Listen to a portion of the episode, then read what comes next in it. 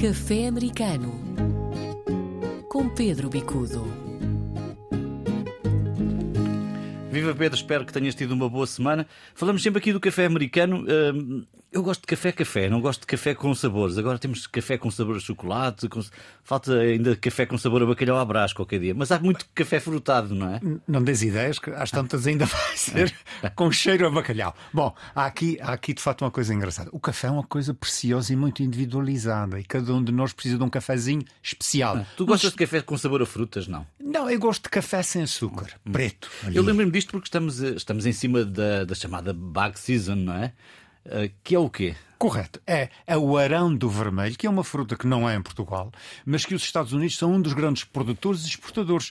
O que é que tem a ver com a comunidade portuguesa? Bom, toda aquela área do este, da parte nascente de Massachusetts, é de onde existe a maior quantidade de arão do ou cranberry. Portanto, é uma baga parecida com a cereja, eh, não é doce, ela tem, tem, tem um sabor relativamente acre quando, hum. quando provada, mas depois fazem sumo, fazem uh, compota e cá está, daqui a dias nós temos o, o, Thanksgiving. No Thanksgiving, um dos componentes fundamentais é exatamente o, uh, o molho de cranberry, a compota de cranberry que acompanha o peru e acompanha outros componentes. Bom, os Estados Unidos são o segundo maior produtor, uh, mas os portugueses, desde há muitos anos, uh, é uma tradição, enfim, ainda em finais do século passado, as pessoas uh, dedicavam-se muito a esse tipo de agricultura e, sobretudo, à apanha, que é muito difícil. Hum. Cabo-verdianos, uh, portugueses, e, portanto, neste momento, finais de setembro, princípio de outubro, é a estação de colheita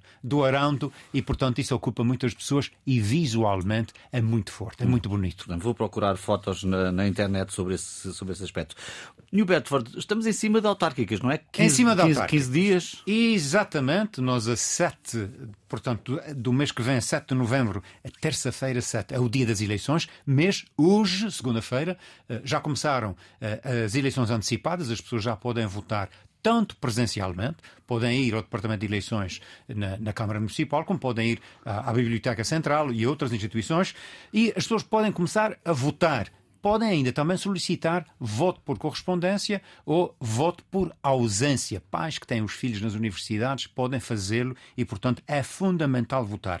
Mas os pais votam pelos filhos? Não, não. portanto, há aqui é... É, é... o pedir o voto por ausência, portanto, que há, há um formulário próprio para certo. as pessoas poderem, poderem votar. Claro, a votação é feita antes, antecipadamente, para quando chega a altura das eleições, o possam ser contabilizadas. Portanto, Uh, presidência da Câmara, conselheiros de bairro, conselheiro, uh, portanto, uh, da comunidade, portanto, o, o chamado at large, o avaliador, todas essas posições estão, portanto, exatamente em eleição e com certeza que vamos ter mudanças. Infelizmente, não temos um candidato desta vez à presidência da Câmara de New Bedford que possa trazer expectativas de uma vitória portuguesa. Vamos esperar para uma próxima eleição. É uma área que já se sabe, uma área de grande, eh, de grande presença portuguesa, New Bedford.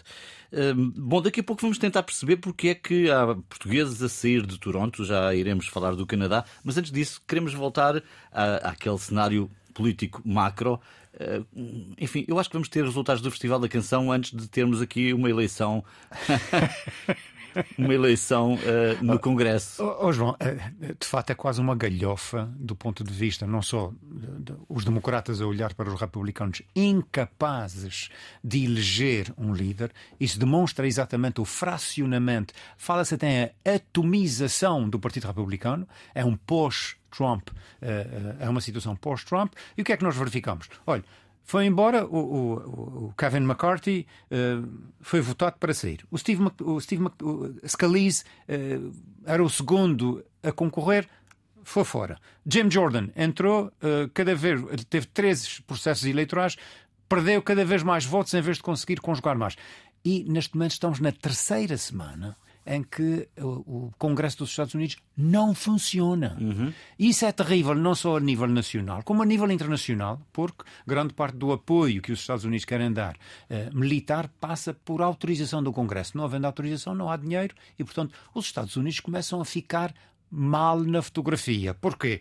Porque a comunidade internacional, que de alguma maneira contava com essa liderança, neste momento já não conta. Hum. E, portanto, os Estados Unidos começam a perder claramente terreno a nível dessa capacidade internacional de liderar processos. O que é que isso significa dentro do Partido Republicano? Significa uma tremenda incapacidade de liderança. Os republicanos que Portanto, há uma divisão ali clara. Claríssima. Portanto, não só em divisão, há quase que uma atomização. O partido está de tal maneira fracionado que hoje em dia é difícil perceber quais são as linhas mestras da política, da funcionalidade, inclusive do, do que é que se posiciona a nível da eleição presidencial.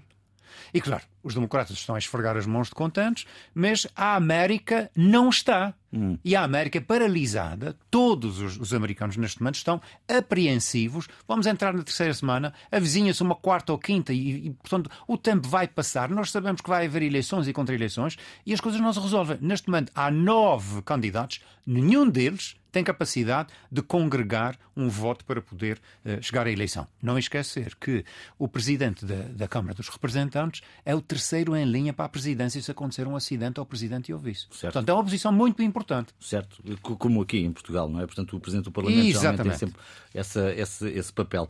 Vamos falar do Canadá. Uh, há portugueses a sair, nomeadamente da zona de Toronto, porque é que isto está a acontecer?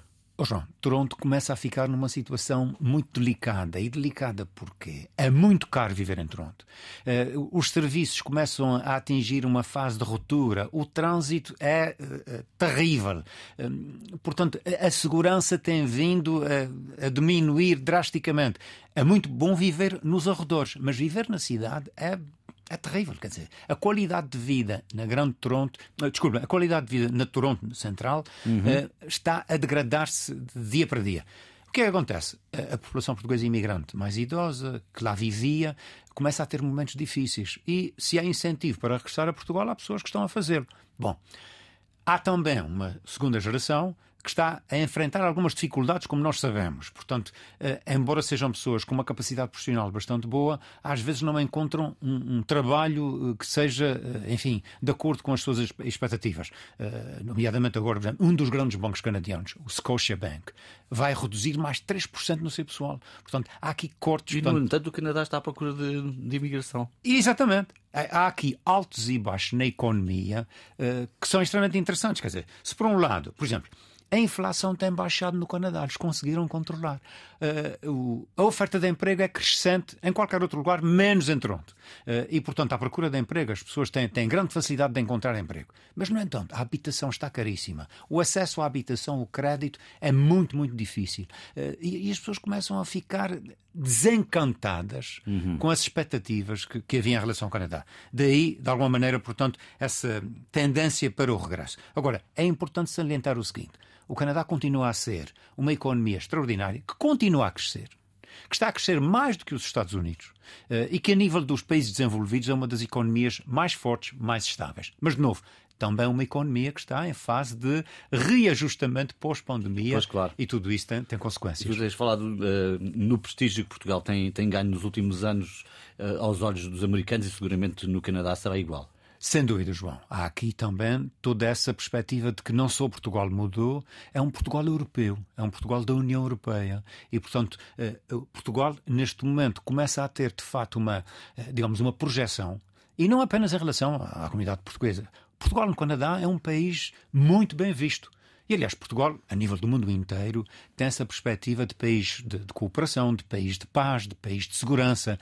Uh, e é extremamente importante que nós tenhamos essa consciência, porque, por vezes, quem cá está, uh, enfim, com as dificuldades do dia a dia, tem tendência a, a olhar para quem somos de uma maneira. Com, talvez com menos mérito, com menos valor, com menos, eu diria até mesmo com menos credibilidade internacional. Isso não é verdade. Hum. Pedro, ficamos por aqui. Na próxima semana tomaremos um novo café americano. Um abraço. Será um café americano, mas será café, café. purinho. Café, café. Muito bem. Até para a semana. Café americano com Pedro Bicudo.